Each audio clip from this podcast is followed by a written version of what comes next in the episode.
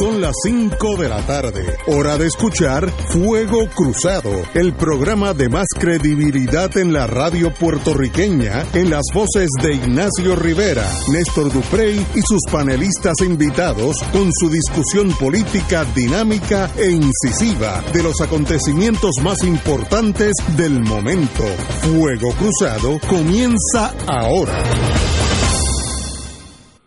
Amigos y amigas, hoy es miércoles, thanks God, 12 de junio, estamos empezando el programa con la grata compañía de don Héctor Rachel. Buenas tardes, Héctor. Buenas tardes, Ignacio.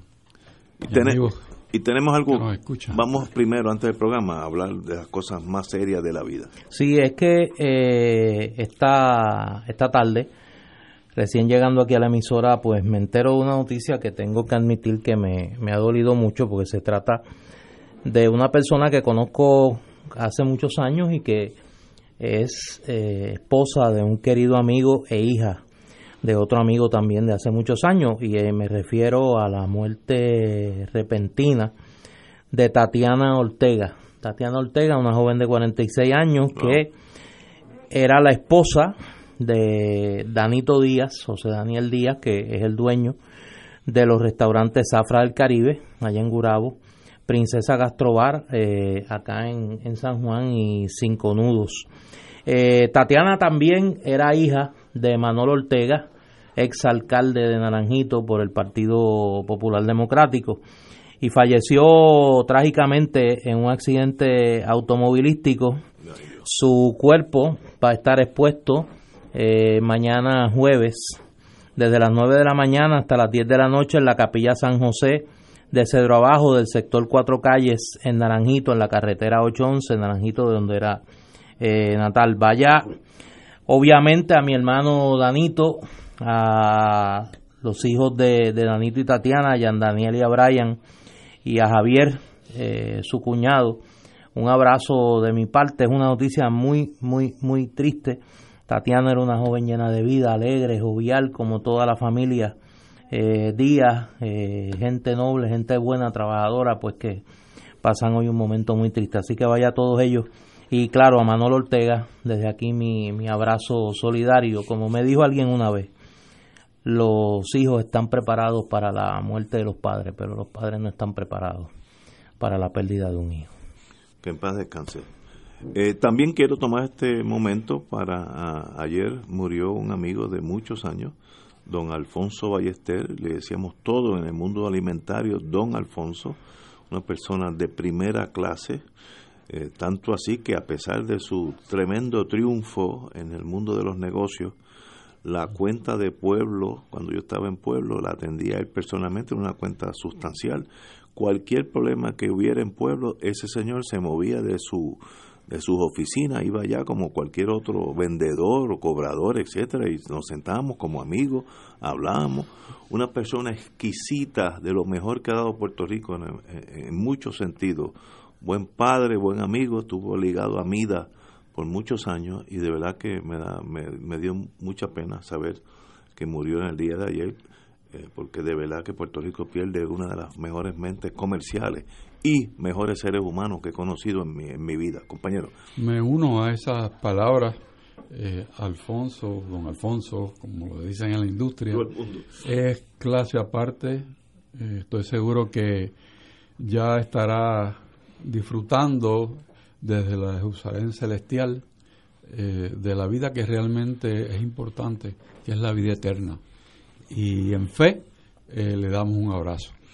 un caballero un empresario muy humilde. Muy humilde. Muy humilde, noble. Eh, vaya a su familia eh, nuestro nuestras más sentidas condolencias. Pues señores, aterrizamos en la Verde. Hemos empezado mal, mal. sí, sí, pero no, ahora esta... Yo Oye, esa nos va a molestar. Sí, esta, esta también sigue negativo. y yo te tengo una de la Yupi, que es fuerte. Sin debate y por descargue el Senado de Puerto Rico aprobó hoy sendas resoluciones para asignar a los municipios agencias e instrumentalidades públicas la cantidad de 6.5 millones de dólares provenientes de fondos de mejoras municipales, en otras palabras, barrilito. En otras en otra de las medidas, la Cámara Alta reasignó sobre 22 millones.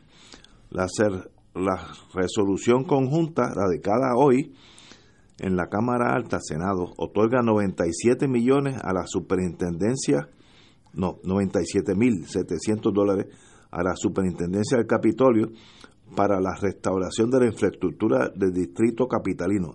Y en eso estoy con ellos porque ese, ese Senado, ese Capitolio se está cayendo por falta de mantenimiento. Así que hago excepción a mi, a mi propia crítica. Eso vale la pena. Eh, y el restante eh, serán transferidos a 25 mil a edificios públicos, 90 a educación, 10 mil departamentos de recreación, 250 mil Hacienda, 1.7 millones de desarrollo económico, etcétera, etcétera. También se otorga fondo a los siguientes municipios, pues casi todos los municipios, casi todos los municipios están ahí, Aguadilla, Bonito, Arecibo, Cagua, Camuy, Canóvana, Ciales, Culebra, Fajardo, Florida, Guayama, Junco, Manatí, Maricao, Moca, Naguabo, Naranjito, Orocovis, Toa Baja, Vega Baja, Vieques, Villalba, Yabucoa y Yauco. Yo creo que, digo, yo no soy experto en la ley promesa, pero yo creo que eso cae bajo el manto de supervisión. No estoy diciendo que lo van a, denegar, pero el, la, la Junta de Supervisión Fiscal puede mirar si ese gasto es excesivo, conveniente, se puede alterar, etcétera, etcétera, pues el poder legal lo tienen. De verdad que estamos para repartirnos ese dinero en este momento, pues mire, eso es una decisión que voy a asumir que los que están allí saben más que nosotros que no estamos allí, pero obviamente una, una, un gasto de dinero sustancial con la Junta mirándonos y viendo en qué gastamos el dinero, que siempre es un problema en este momento. Gobernar, porque uno no se está gobernando totalmente. Siempre hay una sombrilla que está mirando, le está dando la sombra a nuestros gobernadores, en este caso el Senado de Puerto Rico. Compañero don Héctor. Yo diría que habría que pensar que en el Senado saben lo que todos sabemos y que si esas partidas que han utilizado no están dentro del presupuesto, pues creo que, que tendrán problemas, porque no, no parece algo, vamos a decir, de gran necesidad aunque sabemos que los municipios necesitan toda la ayuda que puedan recibir. Pero los barriles están, por lo menos desde el punto de vista de, fiscalización, fuera de moda. Estoy de acuerdo. Esa es la forma fuera de moda. Están con un olor que no es que no es bueno cuando se menciona la palabra barril o barrilito. Así que yo no, no le prestaría más, más oídos a esto hasta que no pase otro crisol que sabemos que, que estará interviniendo. Yo creo que una de las tragedias, si es que se pueden enumerar, una de las tragedias más terribles que vive Puerto Rico en este momento de crisis, es el total desfase de la clase política puertorriqueña con la realidad. En las últimas horas, la Asamblea Legislativa de Puerto Rico ha dado señales más que evidentes que vive en un mundo paralelo a la realidad de la mayoría de los puertorriqueños. ¿Cómo es posible que en medio de una crisis como esta a alguien se le pueda ocurrir que hay algún viso de justificación para una barbaridad como son los llamados barriles de tocino y el barrilito en este caso? Lo peor y pues obviamente es una noticia que me llega, la fuente que me la hace, que, que, me trae el dato, me merece la más total confianza, pero pues quiero tener más información sobre el particular. Para añadirle insulto a la injuria, estos individuos están aprobando este barrilito con obvio fin electoral, quitándole dinero a las alianzas de las organizaciones sin fines de lucro. Y voy a mencionar una que por lo menos les debería de provocar algún nivel de vergüenza, partiendo de la, de la pequeñez partidista. Estoy hablando de los centros Solisolina Ferré. una de las organizaciones sin fines de lucro que ha sido víctima de este, de este robo son los centros Solisolina Ferré. Entonces, ¿cómo es posible? O sea, ¿cómo es posible que nosotros tengamos que tolerar en medio de esta tragedia colectiva que vivimos una clase política atrincherada en la Asamblea Legislativa en total enajenación de lo que son los problemas del diario vivir de la inmensa mayoría de los puertorriqueños? Porque para quién es prioridad aprobar el barrilito? Para nadie. Entonces tenemos el otro extremo que es una noticia que sé que vamos a discutir en algún momento. Los que sí tienen problemas están recurriendo al gobierno de verdad, a la Junta de Control Fiscal, ahí a resolver su problema. Los pensionados están yendo a la Junta de Control Fiscal. Yo me imagino que cuando esto llegue a la Junta, como señala Héctor, pues la Junta le pondrá un detente. Pero la tragedia es que tengamos que depender de un poder que es el reflejo de la humillación colonial que vivimos como pueblo, que tengamos que depender de ese poder ante la irresponsabilidad de la clase política nuestra, de los funcionarios electos que se supone velen por los mejores intereses del pueblo de Puerto Rico. Es una tragedia sin lugar a dudas. Bueno, eh, ¿verdad? Como, como dijo el compañero Héctor, eh, es que eso está fuera de moda, eso son como atavismos del pasado. Todavía es que nosotros estamos como en la legislatura de los 40. O sea, hace dos, hace dos semanas estábamos hablando de los empleados fantasmas. Ahora estamos hablando del barril de tocino. Eh, o sea, 40 años de deterioro de la Asamblea Legislativa no han valido para nada. Señores, tenemos que ir a una pausa y regresamos with Crossfire. Fuego Cruzado está contigo en todo Puerto Rico. La oficina médica del Dr. Ramón Luis López Acosta, especialista en medicina de familia, provee servicio a pacientes adultos y geriátricos de manera continua y comprensiva, servicio de medicina primaria preventiva y de medicina intrahospitalaria a nuestros pacientes, localizada en la calle Lloveras 650, edificio Centro Plaza, suite 207, Santurce, cerca del Hospital Pavía. Llámenos al 787 725 7888 725-7888 y haga una cita para evaluación. Aceptamos la mayoría de los seguros médicos Advantage y comerciales. Radio Paz te ofrece el mejor motivo para levantarte temprano y disfrutar el comienzo de un nuevo día de lunes a viernes con Enrique Liboy y Radio Paz en la mañana. La dosis perfecta de noticias, deportes y éxitos musicales de todos los tiempos, humor y curiosidades, calendario de actividades y tus peticiones musicales por el 787-300-4982. Conéctate con el 810 AM de lunes a viernes con Enrique Liboy y Radio Paz en la mañana. ¿Qué es la mochila de seguridad? Es un bulto que incluye artículos de necesidades básicas para varios días en caso de una emergencia como un tsunami. Incluye agua, alimentos no perecederos, botiquín de primeros auxilios, radio de baterías y linterna, entre otros. Para niños o personas con necesidades especiales incluye medicinas, leche en polvo, pañales e información del médico.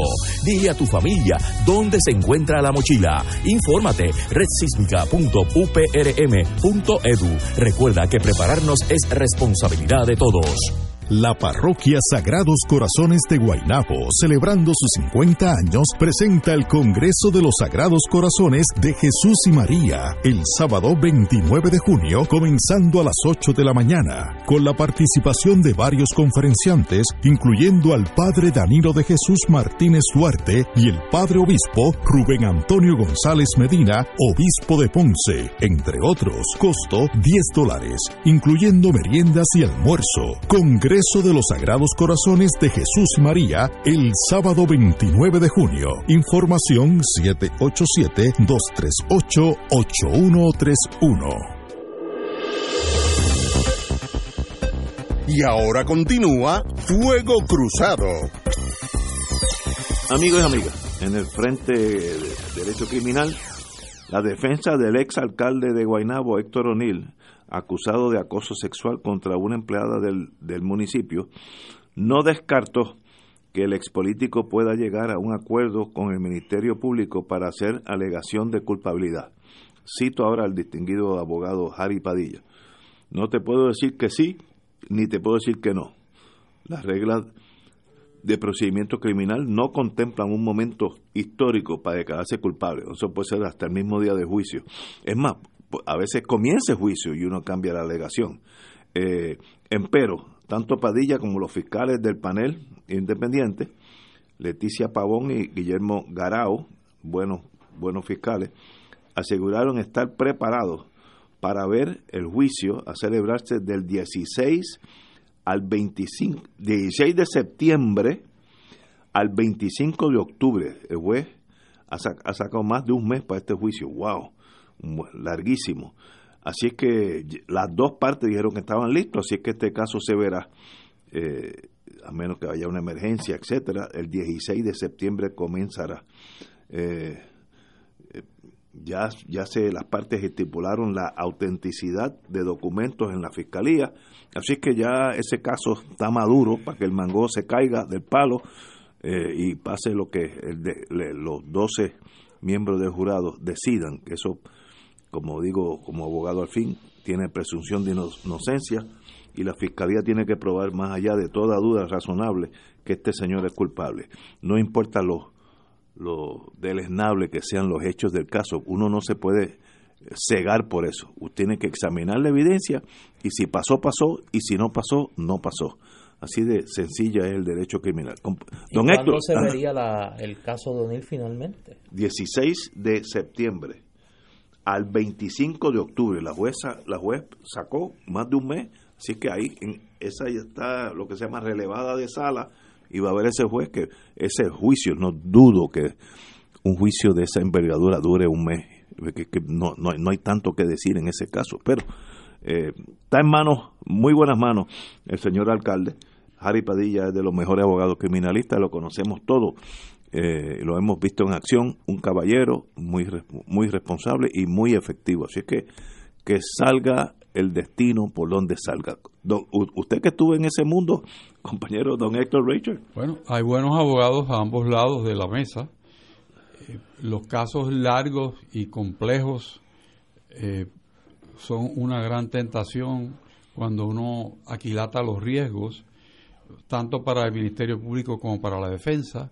Así que por eso Jari Padilla, que sabe lo que está haciendo y estoy seguro que lo está conversando con los fiscales, pues estará haciendo un ataque preventivo, eh, mediático, no descartando posibilidades eh, de qué pudiera ser la ruta a seguir en términos de un buen arreglo y, una sentencia eh, un poco más llevadera.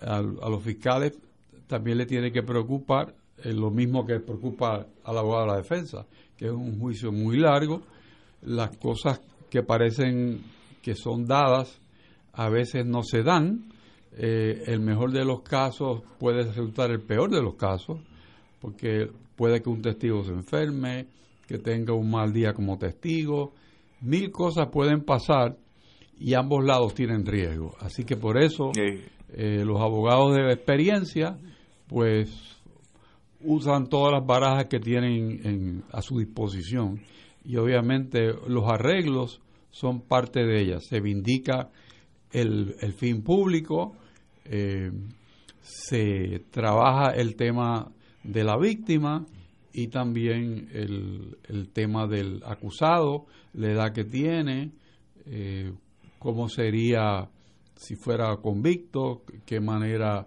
sería su vida en el penal a esa edad. Todos esos elementos están envueltos aquí, así que la mesa está servida. Eh, caso importante de mucho relieve, así es que lo veremos en los periódicos. Eh, y me imagino que cuando se vea va a acaparar sí, la noticia la total atención del país. era el alcalde por muchos años por la figura que es y por lo sórdida las acusaciones. Y, sí, lo que es un caso feo, no, no es un caso bonito, como dicen los abogados. Eh, Oye, quiero llamar la atención a una columna que se publicó en el día de hoy en el periódico El Nuevo Día. Esta mañana la querida amiga licenciada María Dolores Fernós publica una columna en el periódico El Nuevo Día, yo la vi en la versión eh, digital, que se llama Negligencia institucional ante violencia contra mujeres.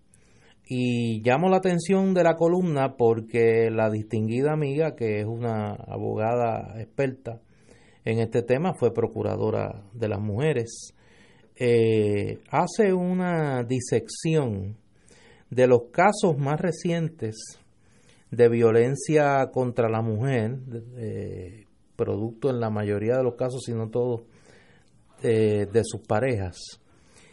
Y demuestra la licenciada Fernó y profesora de Derecho también, cómo los errores o las negligencias del sistema de justicia en alguna de sus etapas, de las etapas de la cadena, ha sido o un catalizador o ha dejado abierta una puerta por donde trágicamente se ha colado eh, la muerte.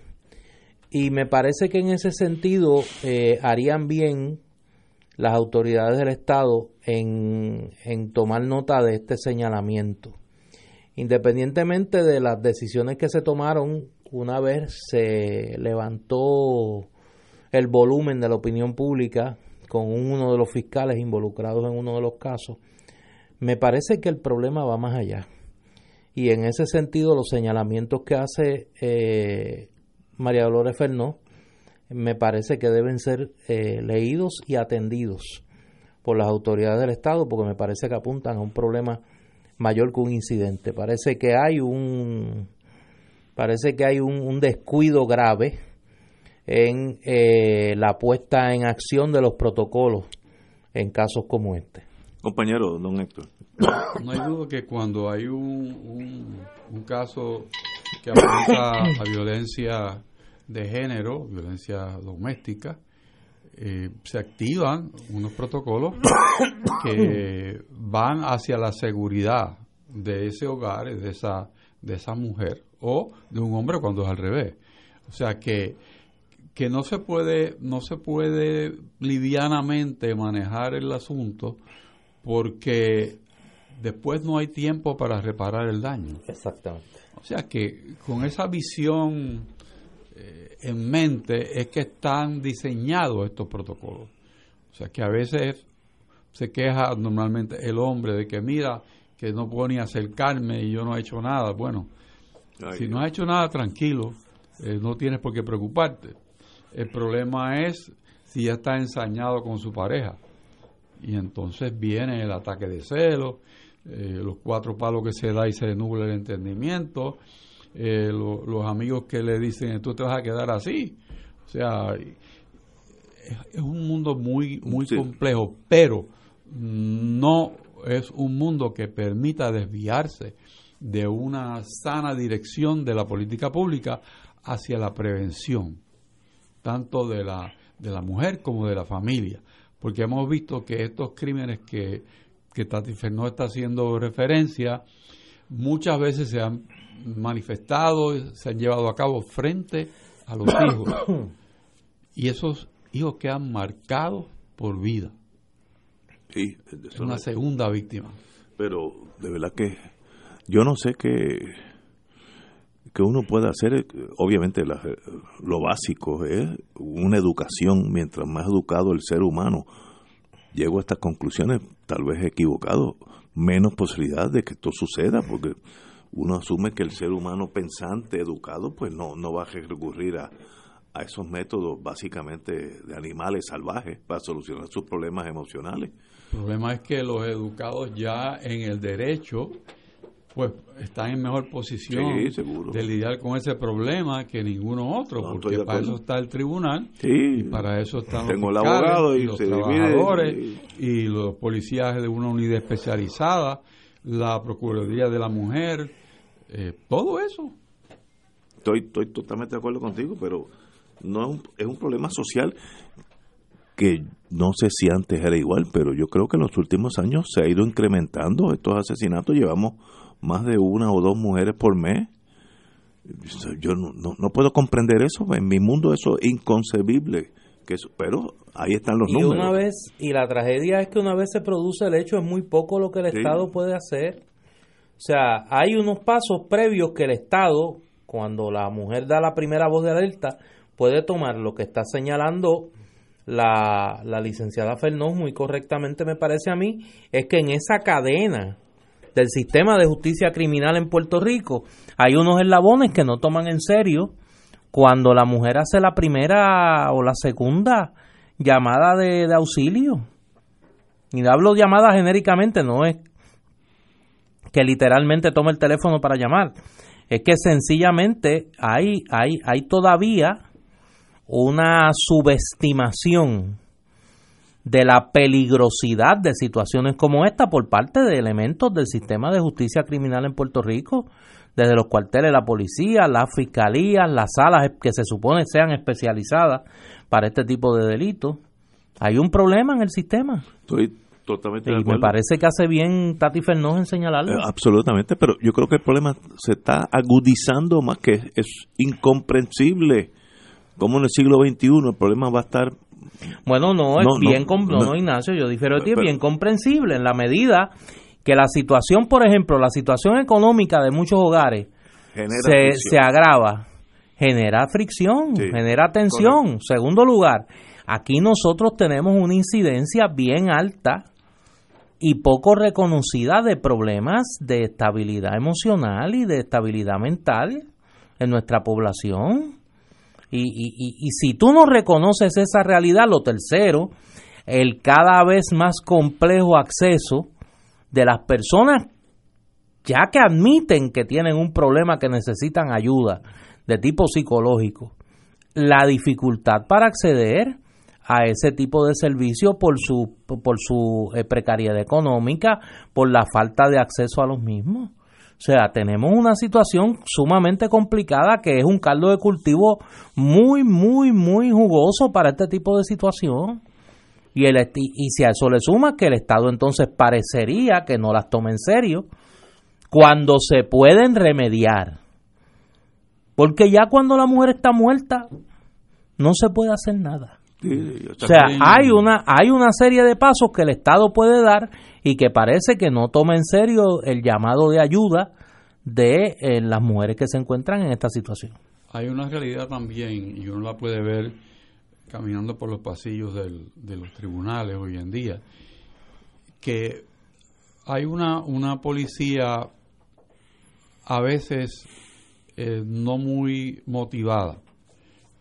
Hay una, un tiempo de respuesta que no es el adecuado hay un sistema que no está funcionando, eh, que depende mucho de la buena fe de los funcionarios públicos que quieran dar la milla extra. Pero esa milla extra no se da con ellos. O sea, es porque son excelentes funcionarios públicos. Pero nosotros no podemos descansar en eso. Tenemos que descansar en que haya unas personas adiestradas, motivadas, que reciban su compensación y que tengan vehículos que funcionen, que tengan equipo de comunicación que funcione, que no dependa de los celulares personales para la comunicación. increíble.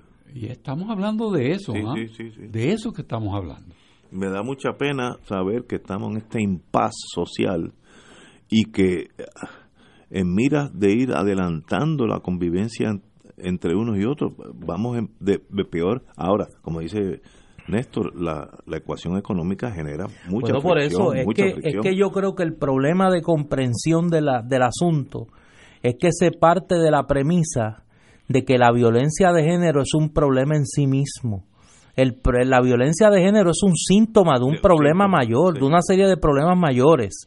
La desigualdad económica, la precariedad en la que viven muchos sectores de la clase media, la falta de un sistema educativo que promueva el respeto y que promueva valores de convivencia y no valores de competencia. Todo eso, todo eso junto con los problemas de inmediato, ¿no? La, la, la, la, fractura en la cadena del sistema de justicia criminal para atender situaciones como esta, la reducción dramática de los recursos a las agencias que pueden intervenir en situaciones como esta, el Departamento de la Familia, la Procuradora de las Mujeres, eh, pues tenemos ahí una situación, tenemos la tormenta perfecta para que aumenten los casos de violencia de género, para que aumenten los suicidios, para que aumente la deserción escolar. O sea, tenemos una serie de síntomas, de problemas estructurales mayúsculos, que no tienen que ver nada con el barril de tocino, no tienen que ver nada con la libertad religiosa, no tienen que ver nada con lo que ocupa la agenda legislativa en este país. El grave desfase de la conversación de la clase política y los problemas de la cotidianidad social nuestra es, algo serio que está costando vidas. está costando vidas. Y en los últimos días han salido casos espantosos que yo no sé, digo, no, ¿cómo un ser humano puede hacerle eso a otro ser humano? No, para mí es un misterio. Pero los sociólogos, para eso es que están aquí en Puerto Rico. Los sociólogos, los psicólogos, los, trabajadores sociales. pero es que esa gente también están. ¿Cómo tú le pides al trabajador social que, está cobrando cada seis meses con suerte? Que tiene que tener dos, tres trabajos para poder llevar el pan a su casa. ¿Cómo le pides al maestro o la maestra que ahora mismo no sabe si va a tener un sistema de retiro, que su salario es un salario de miseria? ¿Cómo le pides a los psicólogos que tienen que decidir irse para irse de Puerto Rico para poder vivir dignamente? Porque aquí aquí ni en el gobierno ni en la empresa privada consiguen para vivir dignamente. Oye, es que los profesionales también son víctimas de la precariedad. Y cuando tú sumas todo eso, es una situación social muy, muy complicada que requiere cirugía mayor, pero para que haya cirugía mayor tiene que haber cirujanos y nuestros cirujanos, que es la clase política, están jugando golf, distraídos en muchas cosas y no están atendiendo ni al paciente ni a los graves problemas que tiene. Tenemos que ir a una pausa, amigos. Son las cinco y media. Esto es Fuego Cruzado por Radio Paz 810 AM. Diariamente en nuestra cocina algo delicioso se cuece en la olla. Se escucha el cortar de la cebolla y el triturar de los ajos. En Freshmart utilizamos ingredientes frescos sin aditivos ni preservativos. En el deli encontrarás la mejor variedad de desayunos, almuerzos y cenas, pizzas artesanales y más. Los mejores especiales de la semana para comer sano y sabroso. Explora la variedad de ofertas más saludables. Ven a Freshmart en Aguadilla, Caguas, Carolina, Condado, Guaynabo y Atorrey. Freshmart es para todos. Fuego Cruzado está contigo en todo Puerto Rico.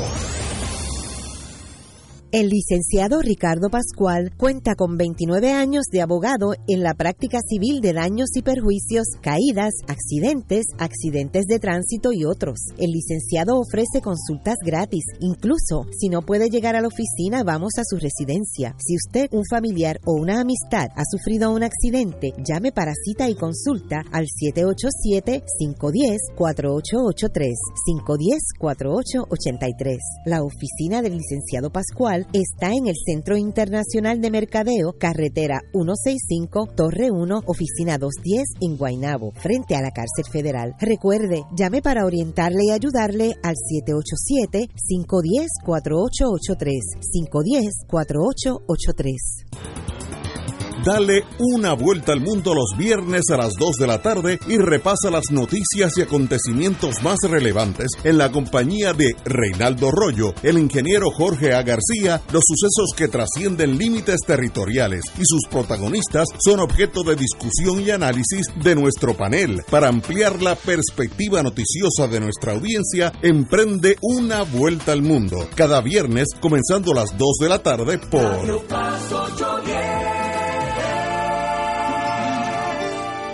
PSB Productions presenta su cuarto festival de tunas y zarzuelas como homenaje a papá.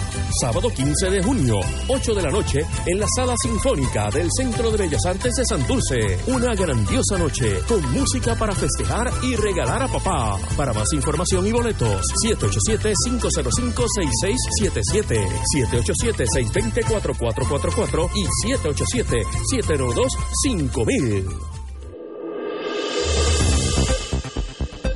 Y ahora continúa Fuego Cruzado.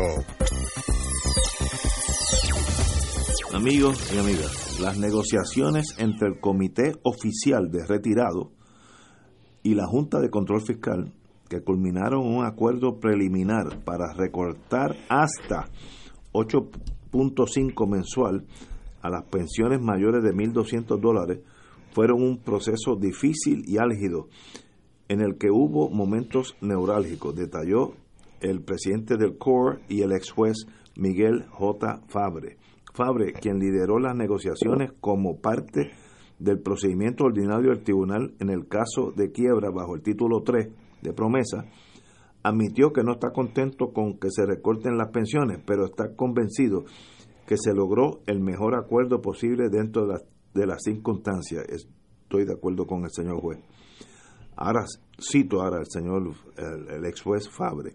Ahora que lo miramos hacia atrás, podemos pensar que fue sencillo, pero en el transcurso del viaje no lo fue. Es como cuando uno da un viaje en barco y, y el mar estuvo tempestuoso. Uno llega y dice, gracias que llegué. No estamos contentos, pues puedes citarme. Estamos conscientes que hicimos lo que entendimos correcto con los números que teníamos ante nosotros y dentro de nuestra responsabilidad fiduciaria en el caso, indicó el presidente de este comité, eh, comité oficial de retirado. Compañero don Héctor, digo usted. No hay duda que el, el grupo liderado por el juez Fabre eh, ha hecho un trabajo que cuando uno escucha el resultado, que claro está para aquel que va a recibir menos de lo que está recibiendo o pudiera recibir, pues resulta eh, insuficiente, pero dentro de lo que era la situación que enfrentaban esos retirados, me parece a mí que el resultado ha sido muy bueno. Eh, ha protegido los sectores más vulnerables dentro de ese grupo, han trabajado con diligencia eh, tanto ellos como la Junta, porque esto, esto es un proceso de, de, bipartita, ¿no? Son dos partes los que están aquí trabajando. Y cuando hay buena intención y hay unos datos eh, confiables que dan base para la toma de decisiones, me parece que el, el camino se allana de una forma eh, importante no es posible eh, uno revelar, aun, cuando los tuviera, que no los tengo, los datos interiores de la negociación.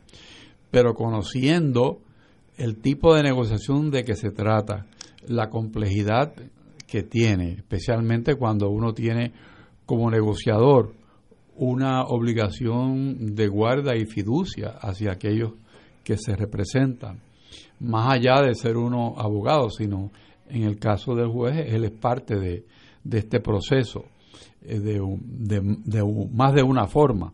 Así que qué bueno que llegaron a donde llegaron. Espero que la juez avale ese, ese proceso y ese resultado y que pueda servir de, de plantilla para otros procesos que se tienen que dar y sabemos que pronto pues estará trabajando con el gobierno central.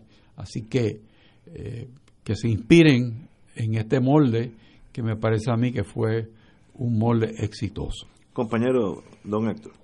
va, a haber, va a haber que eh, poner el ojo del resultado de el, del referéndum que se está eh, celebrando en el magisterio puertorriqueño, porque sería la primera prueba de cuán exitosa es la vía de la negociación eh, directa de los distintos gremios con la Junta de Control Fiscal. Eh, yo no creo que esta sea, y lo había adelantado en el caso de los maestros, la, la única, la única eh, el único frente de negociación. Hoy los pensionados, pues un grupo sustancial de ellos, pues no, nos sorprenden y ayer pues fue uno de los sindicatos eh, del país, el sindicato que creo que tiene mayor número de representantes en el sector público, eh, salvo creo que la UTIER. Así que lo que pone en evidencia, más allá del, del, del, aspecto técnico de los acuerdos en sí, que pues obviamente es un tema que yo no domino y yo afortunadamente no soy todólogo, no hablo de lo que no sé, es la dimensión política. O sea, el, el hecho de que cada vez el gobierno parece menos relevante. O sea, los grupos afectados acuden directamente a quien saben tiene el poder, que es la Junta de Control Fiscal, y me parece que eso más evidencia de, de, la precariedad política del gobierno, independientemente de que sea Ricardo Rosselló o quien sea el gobernador. Yo creo que es un problema de, de la precariedad institucional del gobierno de Puerto Rico.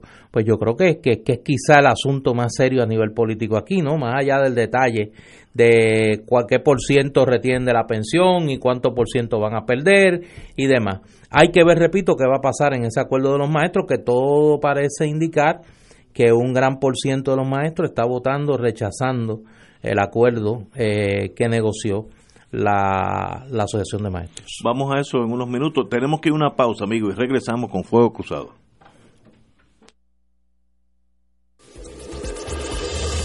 Fuego Cruzado está contigo en todo Puerto Rico.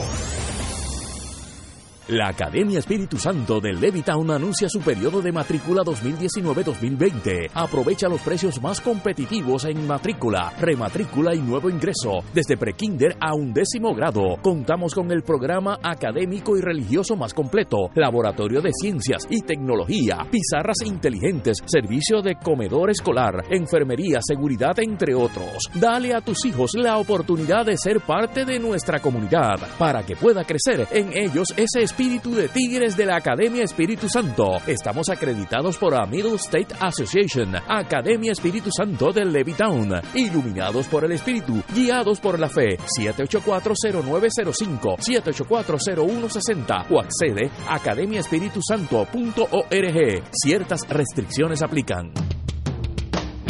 Todos los jueves Radio Paz y la Administración del Seguro Social te ofrecen un espacio informativo para orientarte y aclarar tus dudas sobre los derechos, requisitos y obligaciones para poder disfrutar de sus beneficios. Plantea tus preguntas por el 787-300-4982 y conoce antes que nadie los detalles concernientes a cambios y nuevas regulaciones, escuchando todo sobre Seguro Social con Víctor Rodríguez los jueves de 2 a 3 de la tarde por Fuego Cruzado, con los maestros de la discusión política inteligente y acertada, te acompañan ahora cada noche en Oro 92.5 FM. Infórmate de los temas de importancia del país, escuchando al equipo que establece cátedra todos los días sobre el acontecer político en Puerto Rico. Escucha la retransmisión de Fuego Cruzado con Ignacio Rivera, Néstor Duprey y sus panelistas invitados con su discusión política dinámica e incisiva, encendiendo el debate con sus diferentes puntos de vista. La clase comienza a las 10 de la noche en retransmisión diferida de lunes a viernes por Oro 92.5 FM. La señora Claudine Luis Rivera será intervenida quirúrgicamente en el San Jorge Women and Children Hospital en Santurce y necesita urgentemente donantes de sangre de cualquier tipo y plaquetas. Los interesados deben pasar por cualquiera de los bancos de sangre de servicios mutuos e informar que es para Claudine Luis Rivera. Y ahora continúa Fuego Cruzado.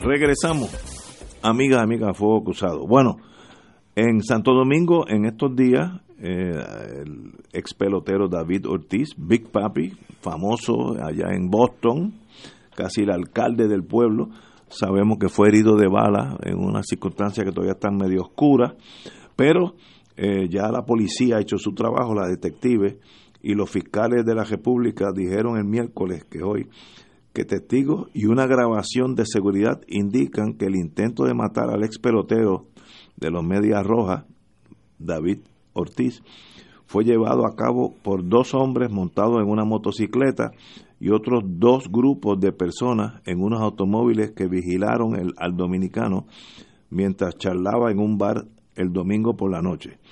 Los detalles contenidos en un documento entregado a, la Corte que fue obtenido por Associated Press revelan un nuevo nivel de sofisticación en el, en el ataque.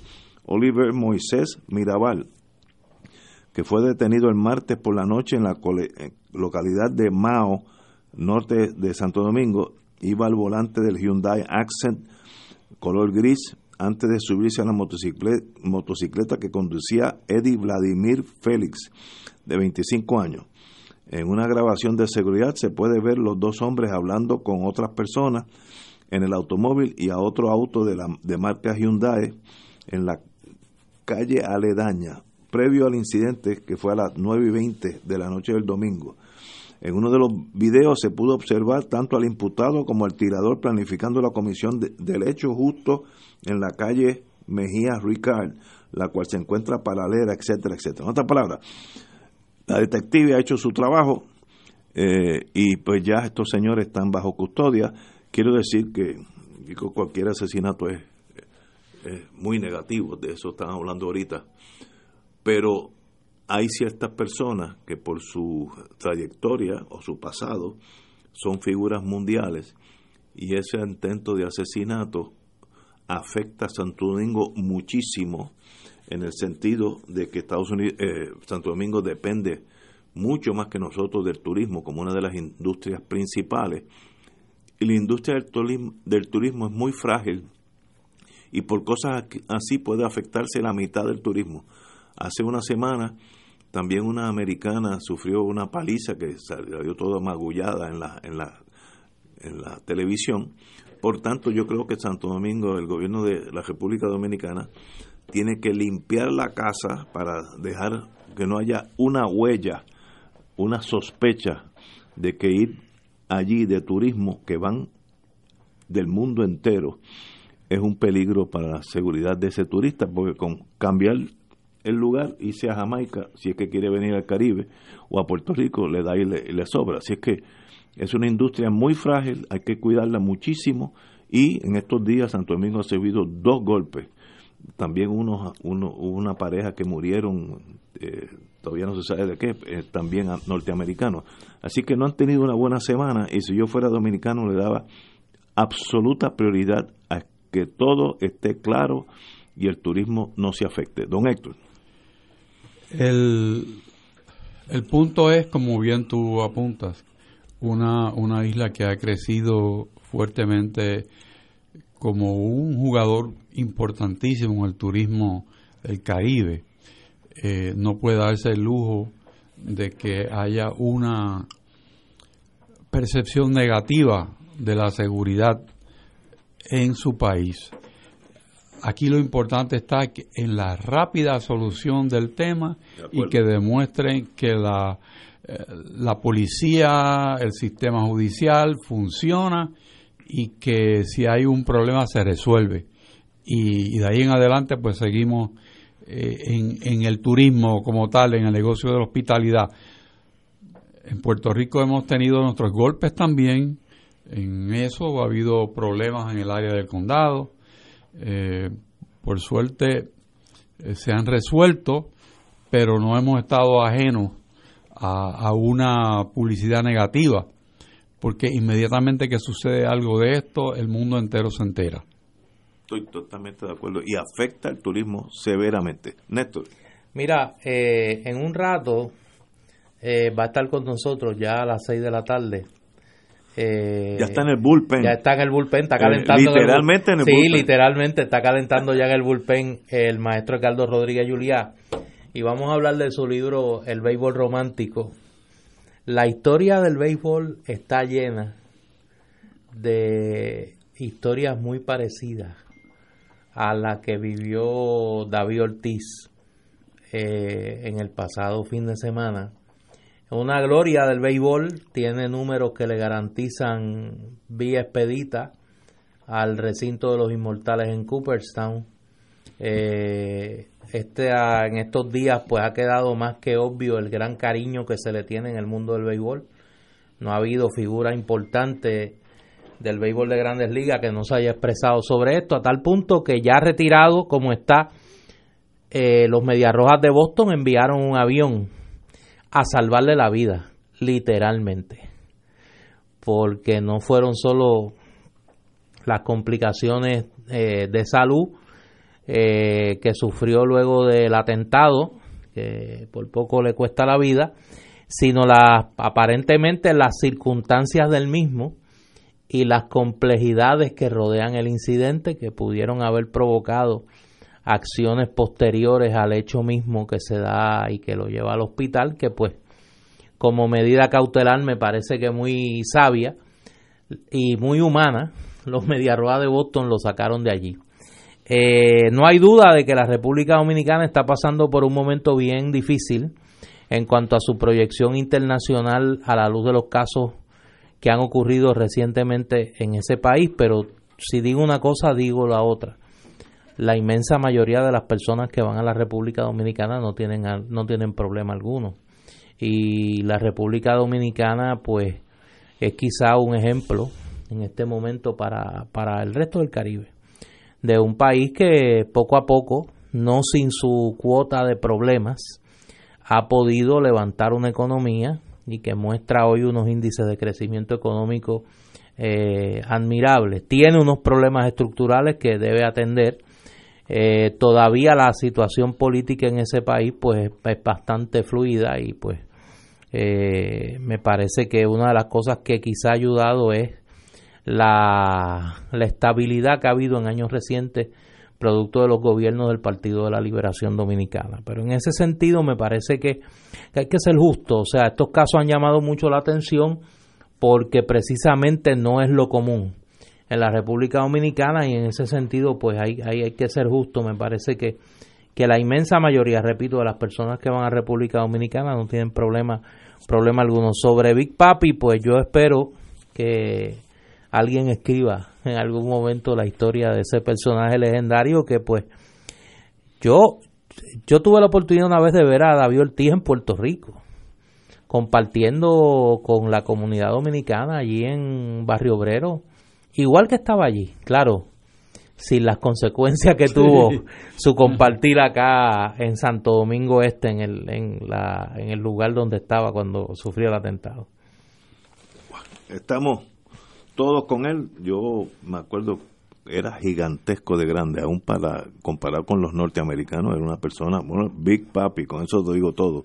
Y como tocara la bola bien tocada, eso no había ni que mirar a dónde iba a caer, era un bateador recio y sonriente y se, se ganaba uno porque no era dos damas se batieron allí en el Así, ah, en el hospital Ah, no. Usted no ha visto el video. No, no. Sí, se batieron allí. Diga eso que me da cosa. Pero es que es verdad. Pero no estoy mintiendo, hay un video. No me diga eso. Dos damas allí se, se agredieron mutuamente. Wow.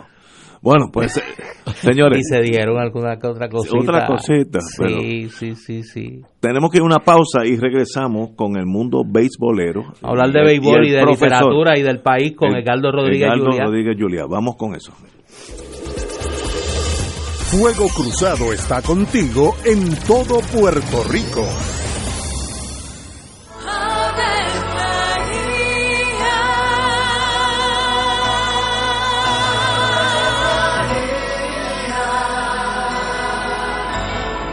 El ángel del Señor anunció a María. Y ella concibió por obra del Espíritu Santo. Dios te salve María, llena eres de gracia, el Señor es contigo. Bendita tú eres entre todas las mujeres, y bendito es el fruto de tu vientre Jesús. Santa María, Madre de Dios, ruega por nosotros pecadores, ahora y en la hora de nuestra muerte. Amén. He aquí la esclava del Señor. Hágase en mí según tu palabra. Dios te salve María, llena eres de gracia, el Señor es contigo. Bendita tú eres entre todas las mujeres y bendito es el fruto de tu vientre Jesús. Santa María, Madre de Dios, ruega por nosotros pecadores, ahora y en la hora de nuestra muerte. Amén. Y el Verbo se hizo carne. Y habitó entre nosotros. Dios te salve María, llena eres de gracia, el Señor es contigo. Bendita tú eres entre todas las mujeres, y bendito es el fruto de tu vientre Jesús. Santa María, Madre de Dios, ruega por nosotros Ruega por nosotros, Santa Madre de Dios. Para que seamos dignos de alcanzar las promesas de nuestro Señor Jesucristo. Oremos. Derrama, Señor, tu gracia sobre nosotros, que por el anuncio del ángel hemos conocido la encarnación de tu Hijo, para que lleguemos por su pasión y su cruz a la gloria de la resurrección, por Jesucristo nuestro Señor. Amén. Gloria al Padre, al Hijo y al Espíritu Santo. Como era un principio, siempre, por de los siglos. Amén. Ser rotario es dar de sí, con amplitud, sin anhelo de recompensa del cielo, antes de pensar en sí. Mensaje del Club Rotario de Río Piedras. Luego de un terremoto significativo o tsunami, los servicios básicos como agua y luz pueden verse afectados. Es necesario que incluyamos en nuestra planificación agua y alimentos no perecederos para un mínimo de tres días. La preparación es un regalo de amor para usted y los suyos. Infórmese redsísmica.uprm.edu. Recuerde que prepararnos es responsabilidad de todos. Aquí la llama se enciende cada tarde a las 5 porque escuchas Radio Paz 810 AM, WKBM San Juan y retransmite en diferido WOROFM Corozal San Juan, la Casa de Fuego Cruzado, el programa de más credibilidad en la radio puertorriqueña.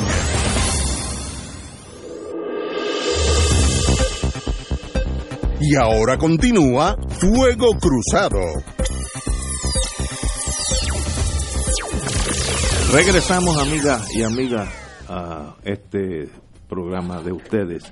Tenemos con nosotros, nos llenamos de honor tener con nosotros el profesor, eh, novelista, persona pensante, exquisito ser humano, Edgardo Rodríguez Julián. Y fanático del béisbol. Y obviamente fanático del béisbol, pero eh, el entierro de, De Cortijo, Cortijo. el entierro de Muñoz Marín, pues eso no, no se limita a las cuatro bases del béisbol. Pero hoy vamos a hablar, empezando con el distinguido profesor, del béisbol romántico de Edgardo Rodríguez Juliá. Y como tenemos aquí un, un- uno de los panelistas que sabe de béisbol, eh, pues le paso la, la batuta, el bate en este caso, a don Néstor. Muy Bueno, buenas pues- tardes, señor profesor. Eh, buenas tardes, buenas tardes, muy, muy amable. Yo no tengo que decir la alegría que me causa que, que Carlos Rodríguez Juliá esté con nosotros hoy. Eh, porque, pues, en este país cada vez es más reducido el número de gente que yo admiro. Y Edgardo es uno de ellos. Porque me eh, alegra, me alegra. compartimos, compartimos. Mucha gente no va a estar de acuerdo. pero- No, yo lo sé, yo lo sé, yo lo sé. Yo lo, pero eso yo pues ya estoy acostumbrado a eso, así que tranquilo. Eh, compartimos un, un amor mutuo que es el amor por el béisbol y pues eh, quería eh, particularmente que Carlos nos visitara para hablar de este su nuevo hijo literario, el béisbol romántico y pues la, la pregunta por lo menos que a mí me, me, llama la atención de, de- de la arrancada es ¿por qué en este momento escribir sobre el béisbol romántico? Bueno, fíjate, quizás es la edad. Eh, el, el pasado tiene, bueno, tú eres historiador y conoces muy bien esto. El, pasado tiene un, sentido de identidad muy fuerte que a veces no encontramos en el presente eh, por la inmediatez de lo que acontece. Y el, el, futuro siempre es la incertidumbre. Así que el pasado tiene esa característica que, que tiene un- unos rasgos de identidad muy, muy fuertes. Y, y eso tú como historiador lo, lo conoces, lo manejas ahí la, la identidad del pasado, pues, eh, ahí media una, una investigación, ¿no? En el caso de un libro como este, El Béisbol Romántico, pues es un libro hecho principalmente de vocaciones. Evocaciones de mi, de mi infancia, porque el béisbol que yo conocí con más intensidad fue el béisbol de, de, de los 40, 50, eh, los años 60. Eh, Hay mucho de memoria. Eh, sí, mucho de la memoria. Y por eso la, eh, esa cualidad es muy evocativa. y hasta los, yo diría que hasta los 70, cuando estaba leyendo tu, tu libro sobre, sobre Clemente, a mí me impresionó mucho eh, que había cosas que yo no conocía, porque ese fue para mí como un compás de espera respecto del béisbol. Entonces de ahí salto al año 95, que escribí una crónica para el periódico El Nuevo Día sobre, sobre el Dream Team. Eso fue la serie del Caribe del año 95. Eh, ¿Por qué ahora este libro? En parte le da esa búsqueda de esa identidad que uno identifica con lo que uno considera, vamos, los buenos años de Puerto Rico, que son esos años que vieron eh, el, desarrollo y, cierta estabilidad en cuanto a, la, las perspectivas que tenía el país y sus proyecciones.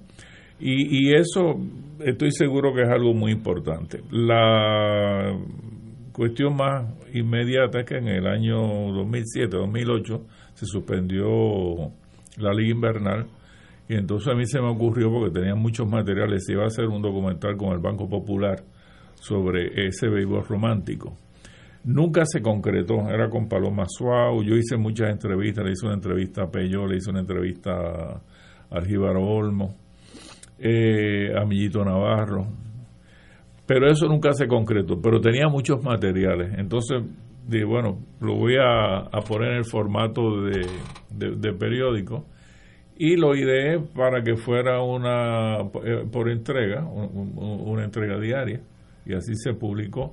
Son pequeñas viñetas y, la viñeta tiene esa eh, eh, esa intimidad no entre la imagen que sería la fotografía. En este caso hay una foto ahí muy linda de, esa época del béisbol de esa época y un, un fragmento breve no Así que es un libro hecho de, fragmentos en torno a fotografía, algo que yo he hecho anteriormente. Eh, me robas el pensamiento porque la próxima pregunta partía de una premisa y es que este texto tuyo, al igual que otro, eh, dos que Ignacio menciona, eh, las tribulaciones de Jonás y, el entierro de Cortijo, parten de un incidente contemporáneo eh, y nos dan una mirada a un Puerto Rico que ya no existe. En este caso, tú partes del, directamente del Puerto Rico que ya no existe, pero no hay dolor. O sea, hay, hay, hay hasta alegría en la evocación de, de, de esos años de figuras como Luis Rodríguez Olmo, como eh, Víctor Pello Power, como... Sí, como una convocatoria cordial de fantasma. Exactamente, exactamente. Y eh, momentos del béisbol como pues el Pepe Lucaso en 1951, la dinastía de los Leones de Ponce, eh, la temporada que Willie May vino a Puerto Rico a jugar con los Cangreros de Santurce y ya la etapa más reciente en el relato que son la década de los 60, Peruchín y Roberto Clemente. Eh, eh, y demás. Con, para el que no lo vivió, ¿cómo era ese béisbol comparándolo con el béisbol actual? Bueno, era, ¿Por qué evocarlo? Bueno, cuando uno lo evoca, uno está evocando otro país. Era un país con, con oferta de entretenimiento más, sencilla y posiblemente más sana. yo me crié en Aguabuena, Aguabuena, pues qué sé yo, era como una especie de satélite de Cagua, que era nuestra gran metrópoli. Y, y el Parque Solar Morales. Me alegro que estás claro. el Parque Solar Morales, pues, pues fue en mi infancia y para mi familia fue un, un, gran centro de diversión. Íbamos mucho al Parque de, de Cagua. Y un poco desde la. Mi primera temporada fue en el año 53 en ese parque que fue ese ese equipo que está ahí fotografiado con Henry Con Henry Sí, muy, muy impresionante. Jim Rivera también está ahí. Sí. Y, y ese fue mi primer, mi primer contacto con el parque, mi primer contacto con la pelota. Y, ¿Qué edad eh, tú tenías? Yo tendría eh, ocho años, siete, ocho años. Lo recuerdo muy bien. Recuerdo incidentes con Peyó, por ejemplo. Peyó era una figura muy, muy problemática No, y traumática, y para- traumática. Para, la pequeña burguesía cagüeña ¿no? de esa época. Así que, que eh, recuerdo muy bien eso y los comentarios de, de mi familia, Su etcétera Cadillac rosa. Exacto, que aparecen en, en las tribulaciones de Juan, en el libro Sí. de, de Muñoz Marín. Sí. Y, y entonces eh, era un béisbol muy carismático, de peloteros muy carismáticos, o sea, Canena, eh, eh, Peyó, eh, gente, el, mismo Gibero Olmo, que era una figura muy, muy apreciada y muy, muy querida en esa época. Eso eh, se recoge eh, muy bien también en, la, en, en el libro, en, esa semblanza de los peloteros y la semblanza de los equipos que hay un- una semblanza de, son- de los equipos. Por ejemplo, siempre había la figuración, quizá era una figuración de que lo- los senadores de San Juan tenían una fanaticada con una- unos rasgos y unas características. San y Juan los el equipo- cangrejeros. San Juan era- el equipo de los ricos y de los y- blanquitos y, y- Santurce el equipo de los pobres. proletario, etcétera, etcétera. O sea que también había muchos de eso, mucha semblanza, mucha caracterización, no solamente de los peloteros, sino también de los equipos. Y, y eso a mí siempre me atrae, ¿no? Como escritor, ese tipo de, caracterización. Junto con el libro hay una, eh, eh, lo que llaman ¿no? un enlace con YouTube, que se puede ahí conseguir el, el enlace en la parte de atrás, donde hemos recopilado eh, mucho material eh, fílmico de la época. No Lo sé si lo has visto. Lo vi y lo comenté aquí. Sí, Que muy, me muy parecía- interesante. Bueno, entonces la cuestión de, de- de la política. Me de pareció los genial, exacto. Me pareció Luego, genial. Doña Fela, en el, en el, en- yo, yo creo que es como playita. Es una caminata de Pedrín Zorrilla. Pedrín Zorrilla, Que era está representante de la Cámara. Clemente, Clemente, eh, eh, Pantalón de sí. Y yo creo que es playita. Es en playita. En playita, bueno, Sí, pues, sí, entonces, sí. bueno.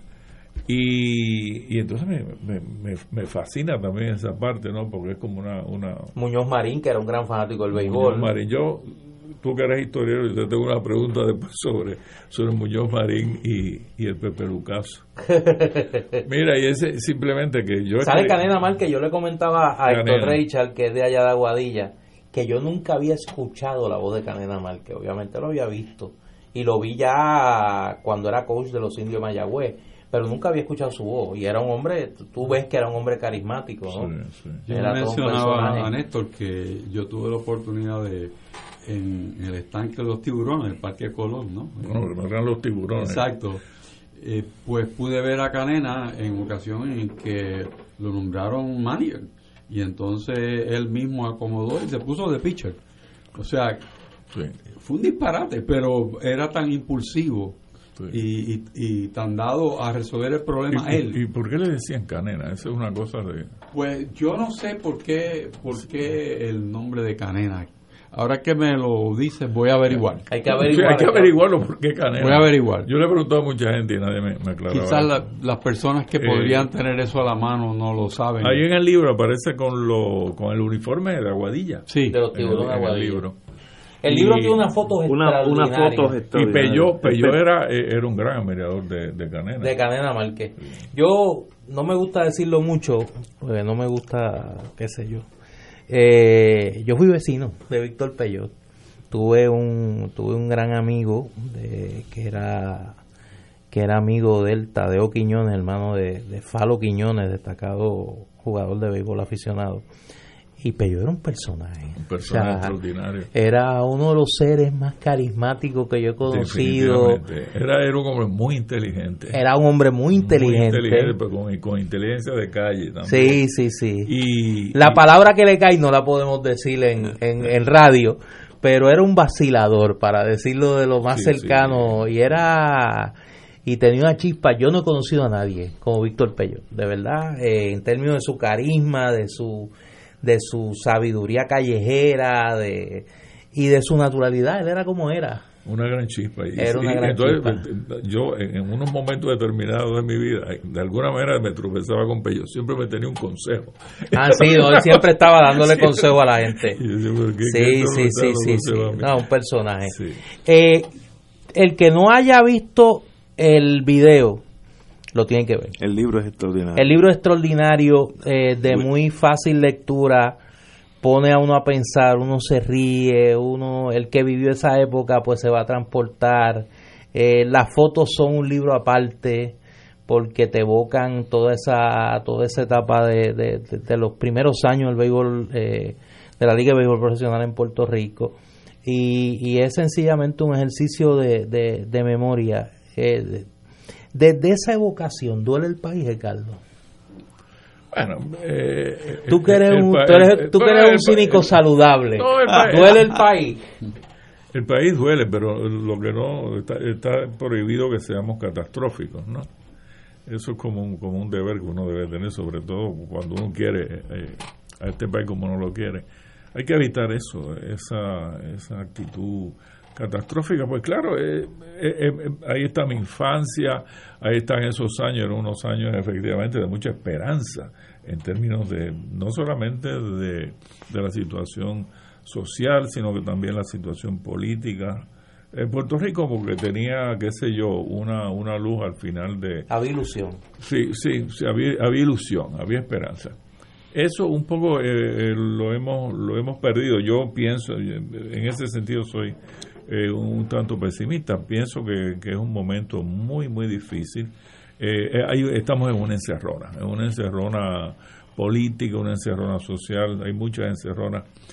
Eh, pero por otro lado, no debemos ser ya catastróficos, porque verdaderamente cuando uno mira lo que pasa alrededor, uno mira lo que ha pasado en, Venezuela, yo era un, era un, país que yo visitaba mucho, y de momento se colapsa todo. Aquí todo no, no está colapsado, pienso que se crearon en esos buenos años, ¿no? se crearon unas instituciones, esas instituciones eh, más o menos están sobreviviendo bien, que, es lo más para mí lo más importante de un país. Eh, y en última instancia, eh, los gobernantes son chapuceros, muchos mediocres, pero aquí no se da un gobernante autoritario, un gobernante, en fin, lo que sí es que defalcaron el país, eso sí.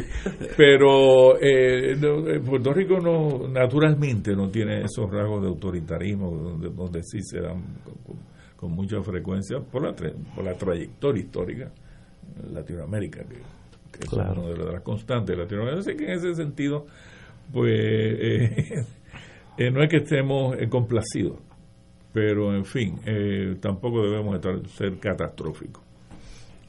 Eh, el mundo suyo, de novelistas, escritores, eh, obviamente para ser una persona como usted, usted tiene que tener una sensibilidad superior al ser humano promedio, porque muchos de nosotros no tenemos ese talento. Por ejemplo, uno lee El entierro de Muñoz Marín y si uno lo empuja un poquito, uno casi entra dentro de su descripción, así que tiene ese arte de poder poner en palabras escenas que uno, el lector puede casi visualizar o puede visualizar.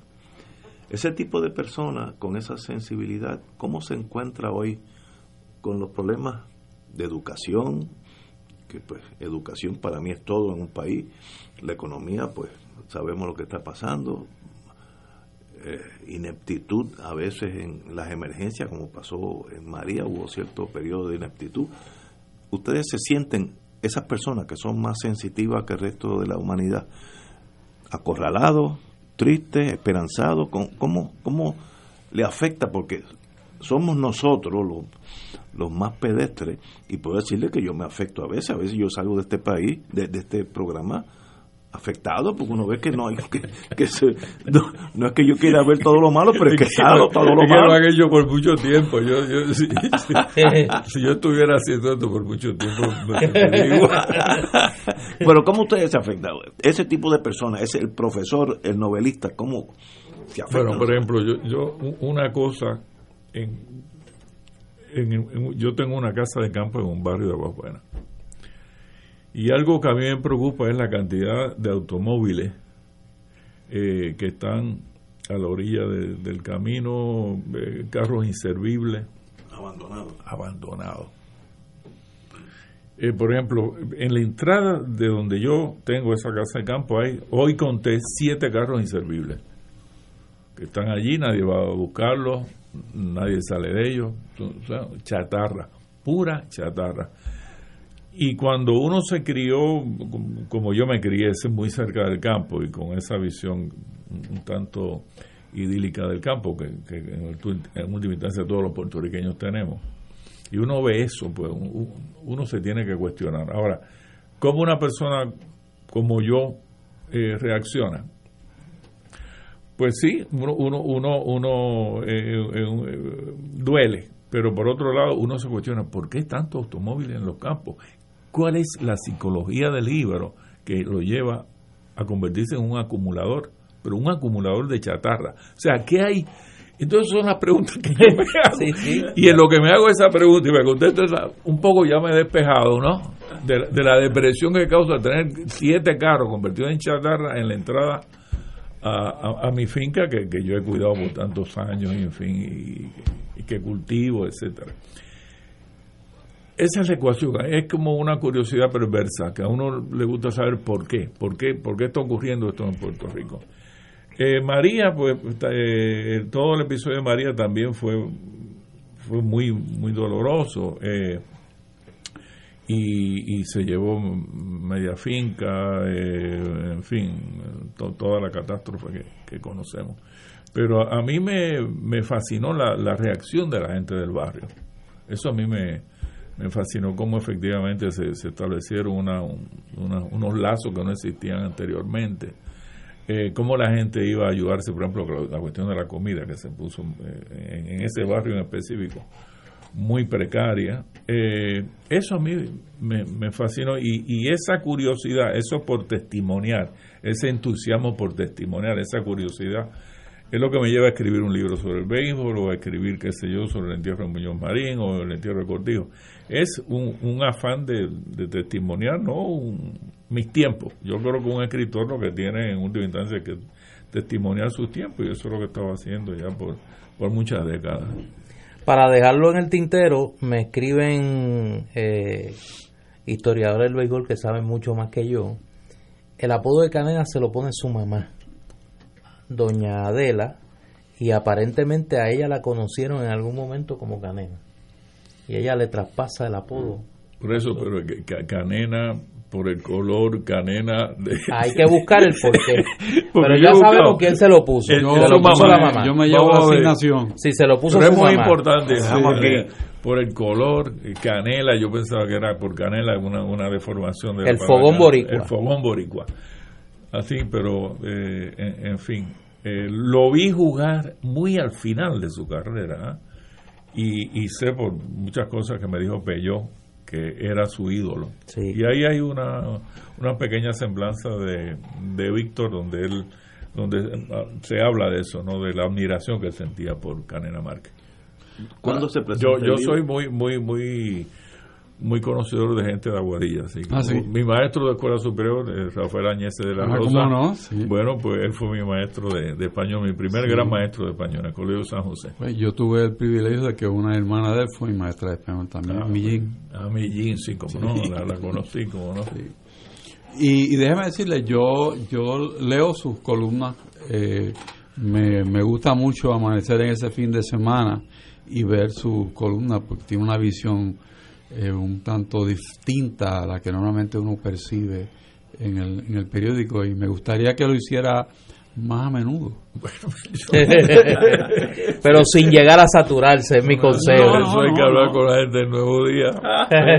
yo, yo particularmente estoy cómodo una vez al mes, qué sé yo tampoco.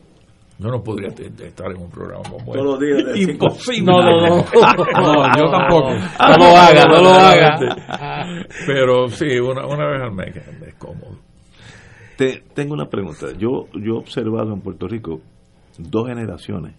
La nuestra, que somos, con excepción de Néstor, pues más o menos estamos en la misma generación, que estábamos apasionadamente enamorados del futuro de Puerto Rico, había discusiones políticas en fiestas de amigos. Yo me acuerdo que cuando yo estudié Derecho, y vine de Estados Unidos, me, me sorprendía la magnitud de los argumentos de los independentistas con los estadistas, etcétera, etcétera.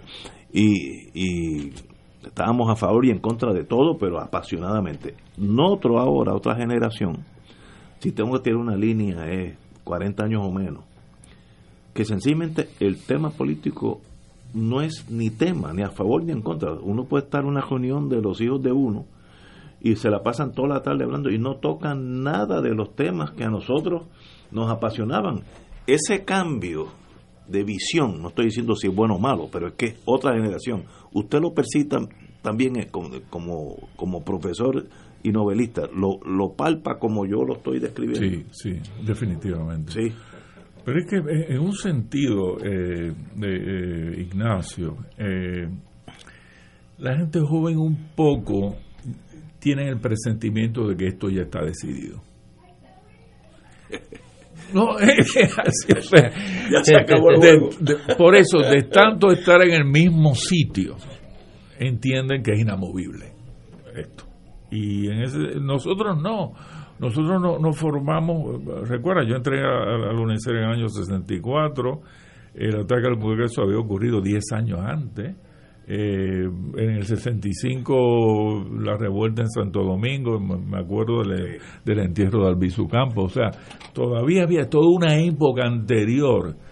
Eh, el, Estado Libre Asociado, Muñoz Marín, o sea, había toda una época anterior donde precisamente había eh, una disyuntiva, donde todavía había una incertidumbre, todavía había camino y todavía había esperanza, y todavía había conflicto, ¿no? Esta generación yo entiendo que ya un poco entiende que esto está decidido. Y ahora, en términos de estatus, eso es otra cosa.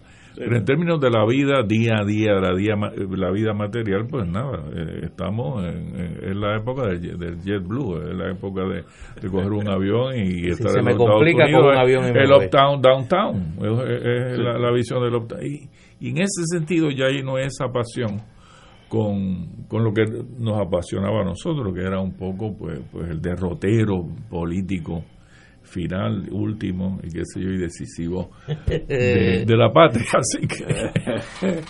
bueno, este libro, ¿cuándo, ¿cuándo se presenta?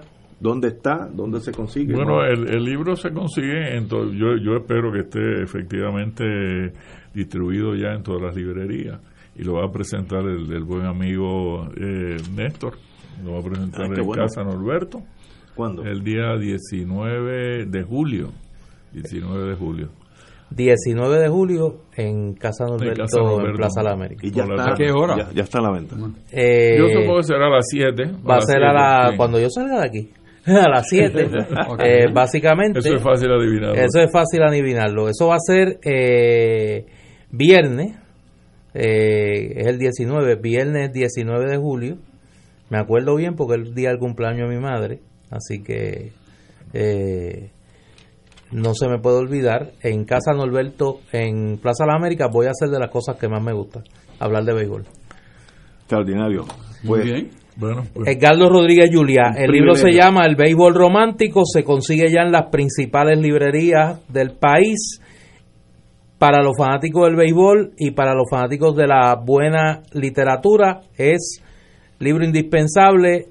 Eh, para los fiebros del béisbol, que va más allá del fanatismo, como yo, es lectura más que obligada, es un viaje a la nostalgia, un viaje al recuerdo y un viaje al buen béisbol que nos gusta tanto con eh, el talento y el buen contar de Carlos Rodríguez Julián. Bueno, muchas gracias. gracias. muy, muy, muy, amable y nada, yo no me voy a quitar de la literatura y yo supe que ustedes tampoco de programas como este, así que eso alegra. Seguimos juntos. Bien. Un privilegio gracias, Carlos. Muchas gracias, muy amable. Gracias, Carlos. Señores, vamos a una pausa, amigos.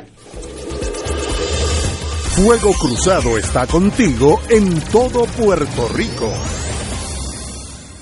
La oficina médica del Dr. Ramón Luis López Acosta, especialista en medicina de familia, provee servicio a pacientes adultos y geriátricos de manera continua y comprensiva, servicio de medicina primaria preventiva y de medicina intrahospitalaria a nuestros pacientes, localizada en la calle Lloveras 650, edificio Centro Plaza, suite 207, Santurce, cerca del Hospital Pavía. Llámenos al 787 725 7888 725-7888 y haga una cita para evaluación. Aceptamos la mayoría de los seguros médicos Advantage y comerciales.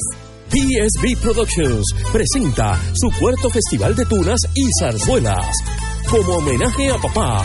Sábado 15 de junio, 8 de la noche, en la Sala Sinfónica del Centro de Bellas Artes de Santurce. Una grandiosa noche con música para festejar y regalar a papá. Para más información y boletos, 787-505-6677, 787-620-4444 y 787-702-5000. Fuego Cruzado, con los maestros de la discusión política inteligente y acertada, te acompañan ahora cada noche en Oro 92.5 FM. Infórmate de los temas de importancia del país, escuchando al equipo que establece cátedra todos los días sobre el acontecer político en Puerto Rico. Escucha la retransmisión de Fuego Cruzado con Ignacio Rivera, Néstor Duprey y sus panelistas invitados con su discusión política dinámica e incisiva, encendiendo el debate con sus diferentes puntos de vista.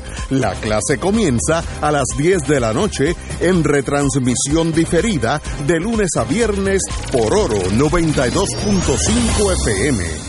La parroquia Sagrados Corazones de Guaynabo, celebrando sus 50 años, presenta el Congreso de los Sagrados Corazones de Jesús y María el sábado 29 de junio, comenzando a las 8 de la mañana, con la participación de varios conferenciantes, incluyendo al Padre Danilo de Jesús Martínez Duarte y el Padre Obispo Rubén Antonio González Medina, Obispo de Ponce, entre otros. Costo 10 dólares, incluyendo meriendas y almuerzo. Congreso de los Sagrados Corazones de Jesús y María el sábado 29 de junio. Información 787-238-8131. Todos los jueves Radio Paz y la Administración del Seguro Social te ofrecen un espacio informativo para orientarte y aclarar tus dudas sobre los derechos, requisitos y obligaciones para poder disfrutar de sus beneficios. Plantea tus preguntas por el 787-300-4982 y conoce antes que nadie los detalles concernientes a cambios y nuevas regulaciones, escuchando todo sobre Seguro Social con Víctor Rodríguez los jueves de 2 a 3 de la tarde por Radio Paz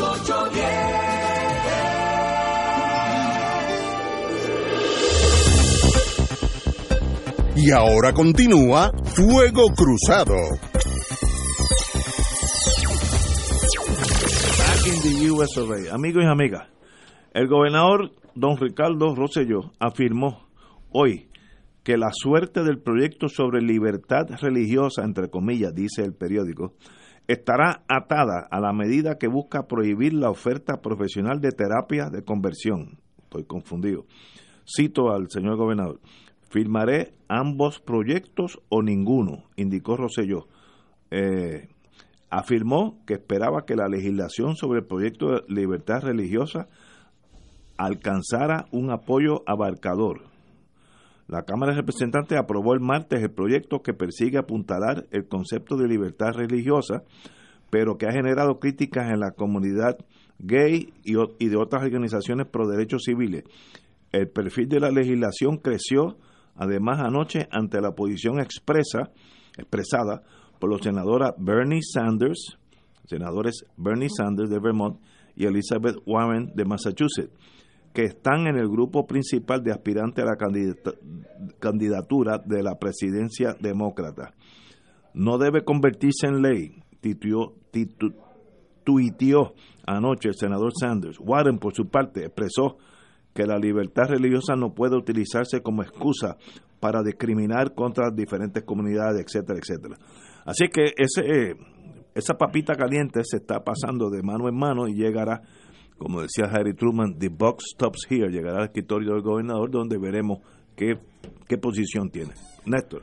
Mira, eh, yo quiero decir algo sobre este tema, estando consciente de las pasiones que levanta y de los juicios de valor que se han emitido en los pasados días en el país. Y lo hago desde una doble condición.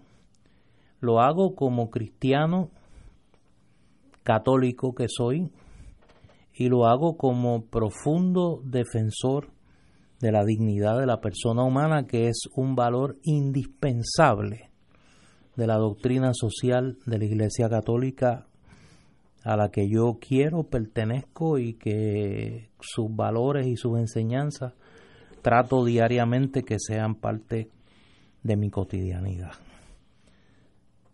A la humanidad le ha costado mucho, le ha costado mucho defender y elevar a categoría de principio indispensable para la convivencia el respeto a la dignidad de la persona humana.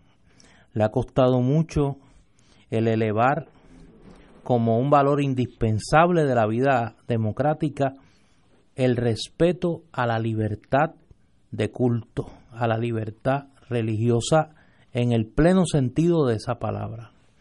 A mí me ofende, me ofende como cristiano y como católico que un principio que ha costado tanto defender, como la libertad religiosa, se utilice como bandera para ocultar el odio en Puerto Rico. Lo que se ha traído a la discusión no tiene absolutamente nada que ver con la libertad religiosa. En Puerto Rico hay libertad religiosa.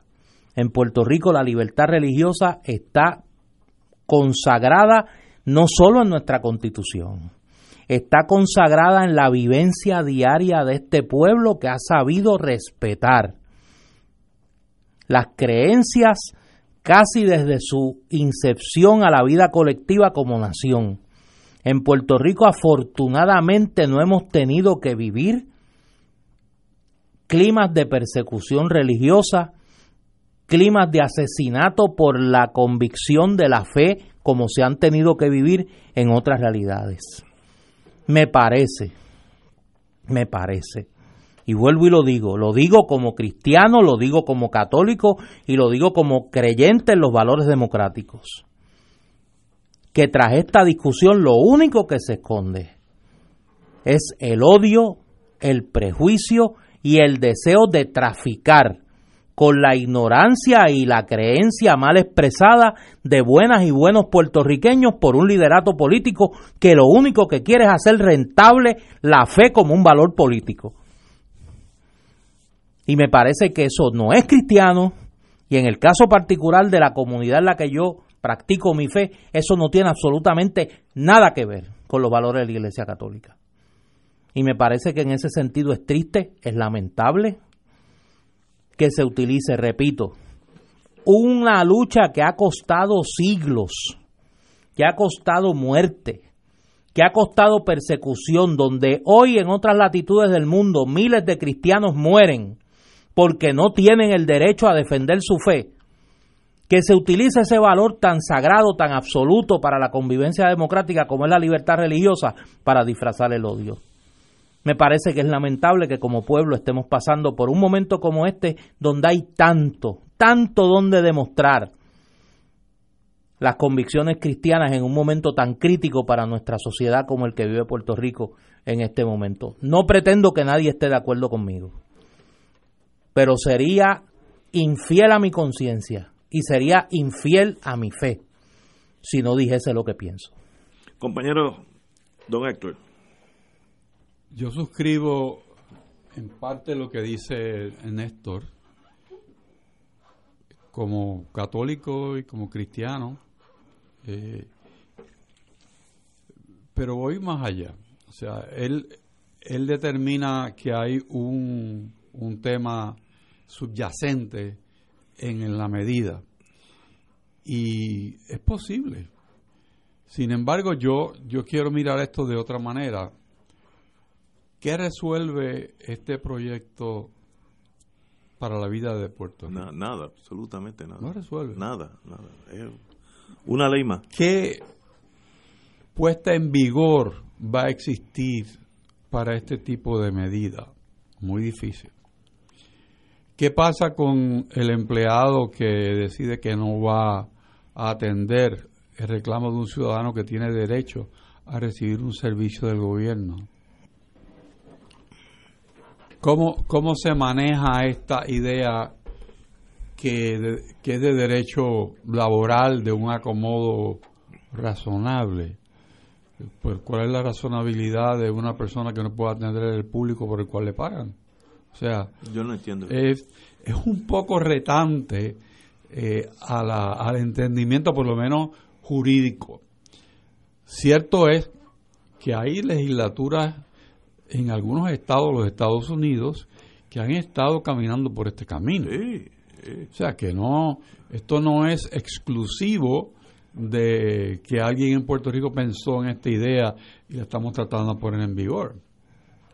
Esto es un, copy-paste eh, de varios sitios, pero mal, mal copiado. O sea, este, hay, hay demasiado eh, envuelto aquí en términos de traer ideas o figuras para hacerlas convivir con el entramado legal en Puerto Rico que se salen de la olla, o sea, no como que no funciona. Eh, hay todavía que esperar qué va a hacer el Senado con este con este proyecto. Eh, la presidenta de la comisión que tiene esto en sus manos está pensando en emitir un informe negativo o presentar un proyecto sustitutivo. Eh, así que no está tan claro cuál va a ser la postura final del Senado. Eh, me parece a mí que se ha dedicado esfuerzos en demasía en atender algo que realmente no resuelve ningún problema en Puerto Rico. Porque vuelvo y coincido con Néstor, en Puerto Rico gozamos una sana libertad religiosa. De acuerdo totalmente. Y si, y si la tenemos, no, no, no, no la pongamos en peligro con estas legislaciones que, como dice Néstor, lo endoso totalmente esconden una masividad de odio y de otras cosas hasta personales que no vienen al caso, eh, con un manto de religiosidad. Seamos adultos. Mire, todas las, todas las religiones, y yo no soy quien para hablar de ninguna religión, pero todas las religiones son buenas y debemos convivir el protestante con el católico. Recuerdo yo que soy hijo de la Guerra Fría, las crueldades de los irlandeses del norte unos con otros. Por, eh, lo único que los dividía es la religión y aquello terminó como José de Aurora, una masacre inconcebible entre gente educada entre, entre comillas por la división religiosa. Así que con eso hay que tener mucho cuidado. Y, y todas las religiones, la islamita, budista, la que usted desee, podemos convivir todos. Eh, en Puerto Rico convivimos, no hay problema. ¿Para qué arreglar una cosa que no está rota? Pues como dicen tal vez esas mentes pequeñas que están mirando en términos políticos, conseguir 10.000 votos aquí o 10.000 allá, pues, pues, le hace un daño al país eh, en un área que funciona, convivimos en paz, como dijo ahorita Rodríguez Julia, es un país que, que no tiene las crisis que han tenido otros países de gobiernos totalitarios, policía secreta, hay, hay, un peligro inminente en esto. Yo no quiero citar las palabras que se usan muy a menudo de, de, Martin Niemöller, eh, el reverendo alemán, cuando en, la noche oscura del, del nazismo eh, dijo aquellas palabras de que primero fueron los comunistas y como yo no era comunista no protesté y sigue haciendo la lista de los perseguidos por el nazismo. Oye, y mañana, cuando vaya una mujer con la ornamenta característica de las practicantes de la religión del Islam, le van a negar un servicio en una agencia de gobierno. Pues, absurdo. Por eso. O si va un judío. Y si entonces si va un, judío se lo van a negar. eh, o sea, me parece que aquí hay un precedente peligroso y yo pues quiero, ahora digo yo, quiero coincidir en parte con lo que señala Héctor, pero quiero ir un paso más allá. Aquí hay una gente que lo que ha querido es copiar el discurso político y la estrategia política del Christian Coalition de los Estados Unidos y traer al debate político puertorriqueño las coordenadas de la sociedad norteamericana que tiene unas particularidades que no son las nuestras. Y es una mala copia de esa agenda conservadora, extremista, fomentada desde dentro del Partido Republicano y desde sectores del fundamentalismo religioso en los Estados Unidos, que no tiene nada, nada que ver con la sociedad puertorriqueña. Por eso mencionaba que se, se trae unos ingredientes a la mesa que obedecen a una estrategia política en Estados Unidos que ha tenido éxito en algunos aspectos, pero en otros no, porque se le ha visto la costura. Claro. Todos debemos aceptar el semejante, aunque no crea como nosotros, ya sea extranjero, no, el lenguaje puede ser diferente, la religión es diferente, debemos convivir en paz. Todo eso ha costado millones de vidas a través de Oye, hoy mientras nosotros estamos hablando aquí, hay cristianos que se están jugando su uh. vida, que se están jugando su vida en Oriente Medio, en Asia, en Siria ha habido miles de muertos, miles de cristianos muertos, porque allí no hay libertad religiosa. Y entonces, ¿cómo nosotros vamos a levantar una bandera tan preciada para la convivencia democrática como una especie de trapo para tapar el odio y el prejuicio? No puede ser. Es echar para atrás un siglo. No puede ser. Bueno, señores, continuamos con Fuego Cruzado. Oye, esto malas noticias para mí, para los que practicamos el derecho criminal. Oye, y se acerca. La Fiscalía Federal, no diga eso, solicitó. La Fiscalía Federal de Puerto Rico solicitó al tribunal que imponga una sentencia de 16 meses de prisión al cantante de música urbana Carlos Reyes Rosado. A Farruco. A Farruco la recomendación fue incluida en un memorando sometido por la jefa de las fiscales, la amiga Rosemilia Rodríguez, un día antes de la vista de sentencia, que es mañana. Una sentencia de prisión de 16 meses es apropiada no solamente porque está en el rango de la guía aplicable, sino también porque esa sentencia adelanta necesariamente varios objetivos específicos, especificados en el Código Penal, como lavado de dinero, toda esa bobería. Sin, sin, acuerdo, sin acuerdo con la Fiscalía, Reyes se declaró culpable en marzo pasado por cargos de mentir a las autoridades y por introducir dinero en contrabando en una jurisdicción de, de los Estados Unidos. Había sido arrestado por agentes federales el 2 de abril del 18 en Isla Grande, después que le encontraron 51.802 dólares en sus maletas y en las suelas de sus zapatos. Al, hacer el viaje desde República Dominicana, el cantante llenó la hoja de la autoridad de migración, aduana, indicando que no traía consigo más de 10 mil dólares, etcétera, etcétera. Pues mire, yo no creo, yo creo que 16 meses es una, una pena excesiva, porque aquí en este delito no hay víctimas, en el sentido que no hay nadie en el aeropuerto sangrando, no hubo muertos, no, no hay droga, y este muchacho tenía la tenía un récord totalmente limpio, es verdad, cometió un delito, muy bien.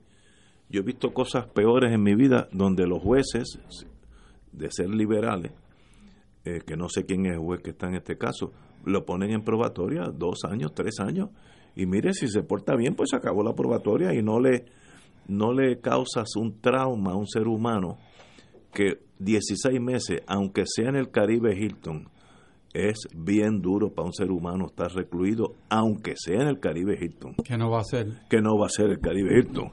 Pero para mí, yo, yo me acuerdo de un juez que me enseñó mucho. Cuando yo era fiscal tuve muchos problemas con él. Mirando para atrás, qué bueno que yo choqué con el juez Irán Cancio, quien literalmente sufría cuando tenía que meter a alguien preso. Para él era un dolor coartarle la libertad a un ser humano. Y así deben, deben ser todos los jueces.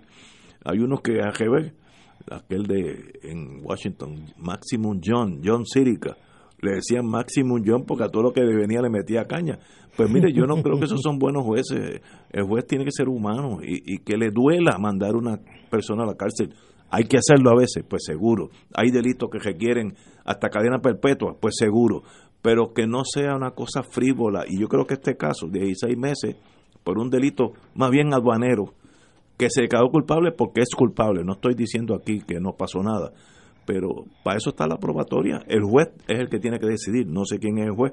Espero, espero que salga bien este señor, quien no tengo la más para que el público no no lo conozco no sé quién es pueda captar la sensibilidad del juez Irán Cancio en una ocasión caballero tuvo que sentenciar a un joven y no no le dio para enviarlo a la cárcel y lo sentó en la sala por una hora ah sí y esa fue la pena que le echó ¿Cómo se llamaba aquel muchacho? Yo fui... Eh, a Edwin Feliciano Grafals. Eh, yo fui uno de los fiscales en ese caso que nos cayó malísimo porque nosotros en mentalidad de fiscal pues queríamos que se chupara dos años, una hora. Mire, qué bien que lo hizo. Tú sabes, ahora ese juez era fuera de serie, eh, una persona de primera, este, de primera índole, porque era buen ser humano. Como me dijo a mí Benny Frankie Cerezo, para ser un buen juez, tú primero tienes que ser un buen ser humano y luego estudias leyes. Pero si no eres un buen ser humano, puedes tener 18 diplomas y no vas a ser un buen juez. Y eso, es, eso me lo dijo hace muchos años y se me ha grabado en mi mente. Hay jueces que son exquisitos porque son básicamente buenos seres humanos y miran los problemas de la sociedad y los solucionan sin sin sin anger, sin enojo, sin, maldad, sencillamente ese es su trabajo. Uno de los jueces exquisitos que, ya no está con nosotros, que en paz descanse, el juez Casella, eh, él en casos míos me impuso condena seria, pero tenía razón, pero suave, tranquilidad, esos son jueces fuera de serie. Este caso de Farruco, le deseo la mejor buena suerte, creo que 16 meses, lo que pide Fiscalía es un abuso. Vamos a una pausa. Esto es Fuego Cruzado por Radio Paz 810 AM.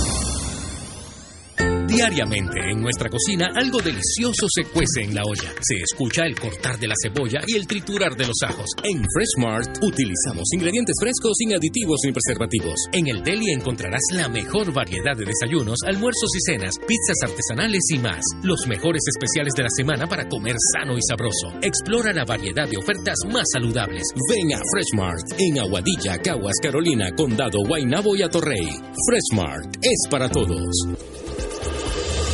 Fuego Cruzado está contigo en todo Puerto Rico.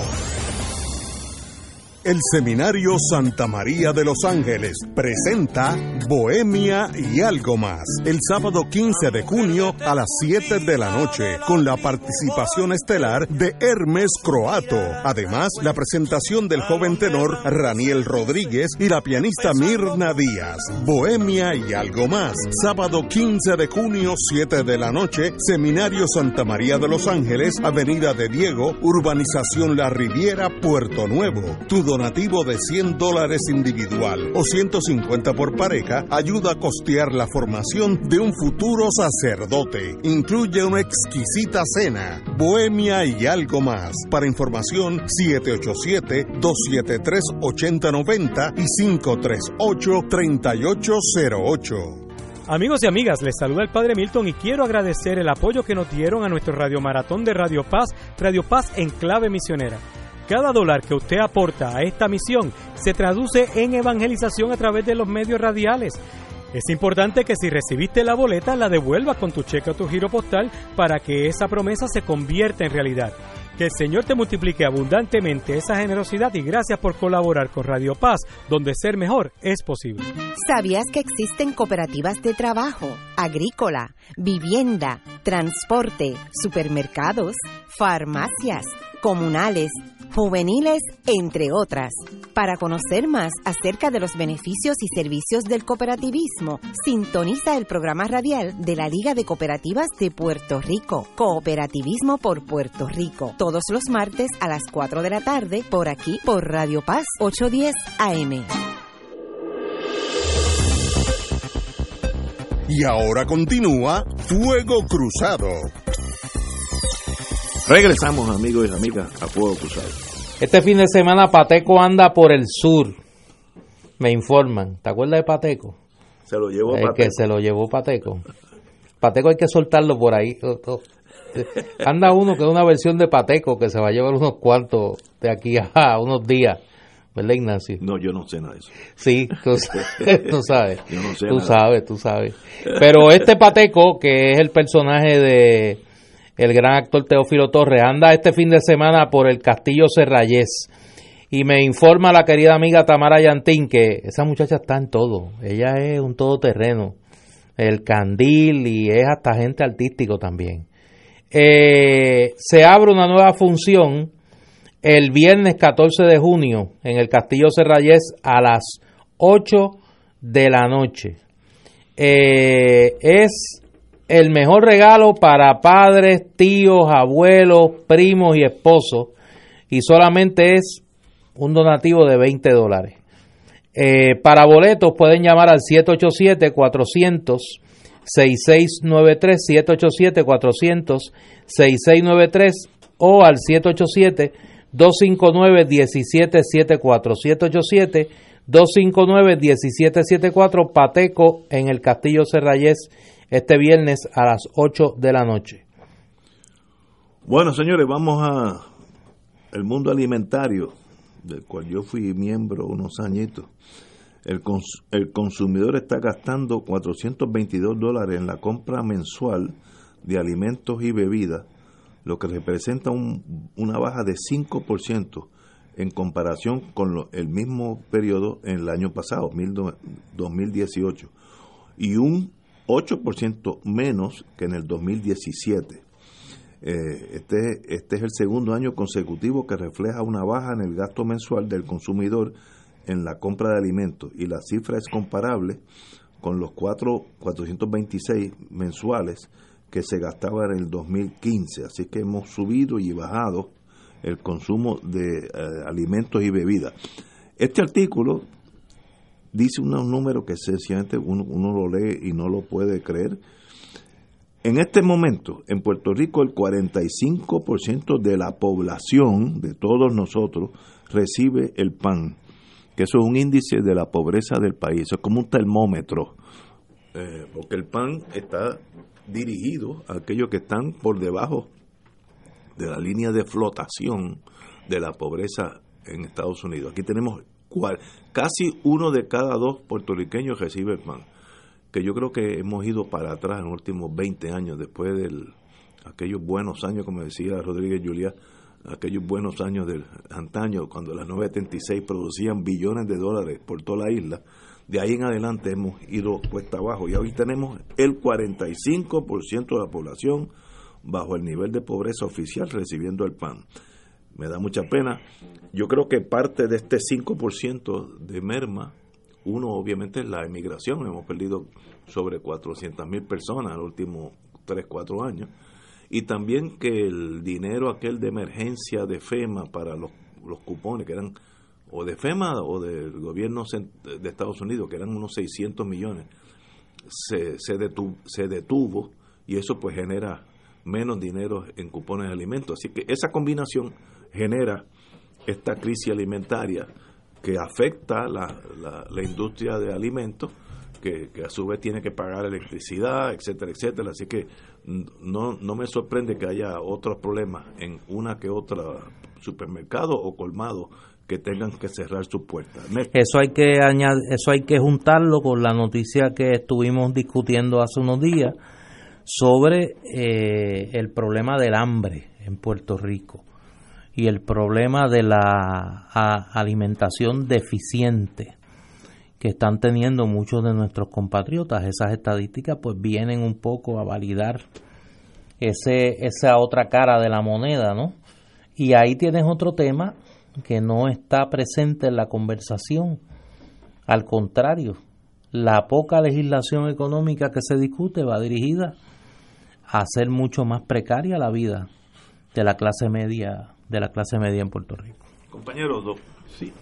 Junto con esa noticia de esa radiografía, pues se expresa qué tipo de negocios no, no están recibiendo mermas en el aprecio de los, de los consumidores. Y muchos de ellos pues son farmacias que han, han mantenido su nivel de auspicio de parte del consumidor. También es interesante que la merma, ahora en el renglón de comida, rápidamente hablando, pues también impacta los, los comercios llamados megatiendas. O sea que, que en la línea de comida, pues la merma es eh, hacia todos los sectores que ofrecen productos y servicios en, el área alimentaria, pero que algunos sitios donde se vende misma comida, pues han mantenido su, su aprecio del consumidor. Y hay que añadirle a estos las estaciones de gasolina, que también hoy en día tienen sus mini mercados. Y no se reseña en este artículo, pero sé que es la realidad, que el consumidor está yendo menos veces a, los, a los colmados y los supermercados y está yendo más veces a comprar comida a la farmacia y a las tiendas que aparecen en las estaciones de gasolina. Los convenience stores, es correcto. Hoy una noticia de Jerusalén, literalmente. Sara Netanyahu, esposa del primer ministro actual de Israel, se quedó culpable esta tarde de, eh, del miércoles de derrochar unos 100 mil dólares de dinero público en comida factuosa, dijo la Fiscalía de Jerusalén la esposa del primer ministro. Si fuera por eso aquí, habría que construir una cárcel. Eh. La, la, fíjate lo que son diferentes sistemas. La esposa de Netanyahu tendrá que pagar una multa de 15 mil dólares para cerrar el caso. Con otra palabra, no va a ir presa. En la que se le acusa de gastar grandes cantidades en restaurantes de lujo con amigos y familiares, mientras la residencia oficial del primer ministro tiene un chef eh, que podía hacer esa, esa, esa cena. Eh, ella también, el año pasado, fue acusada de fraude y violación de deberes como titular del fideicomisario. Fideicomisario.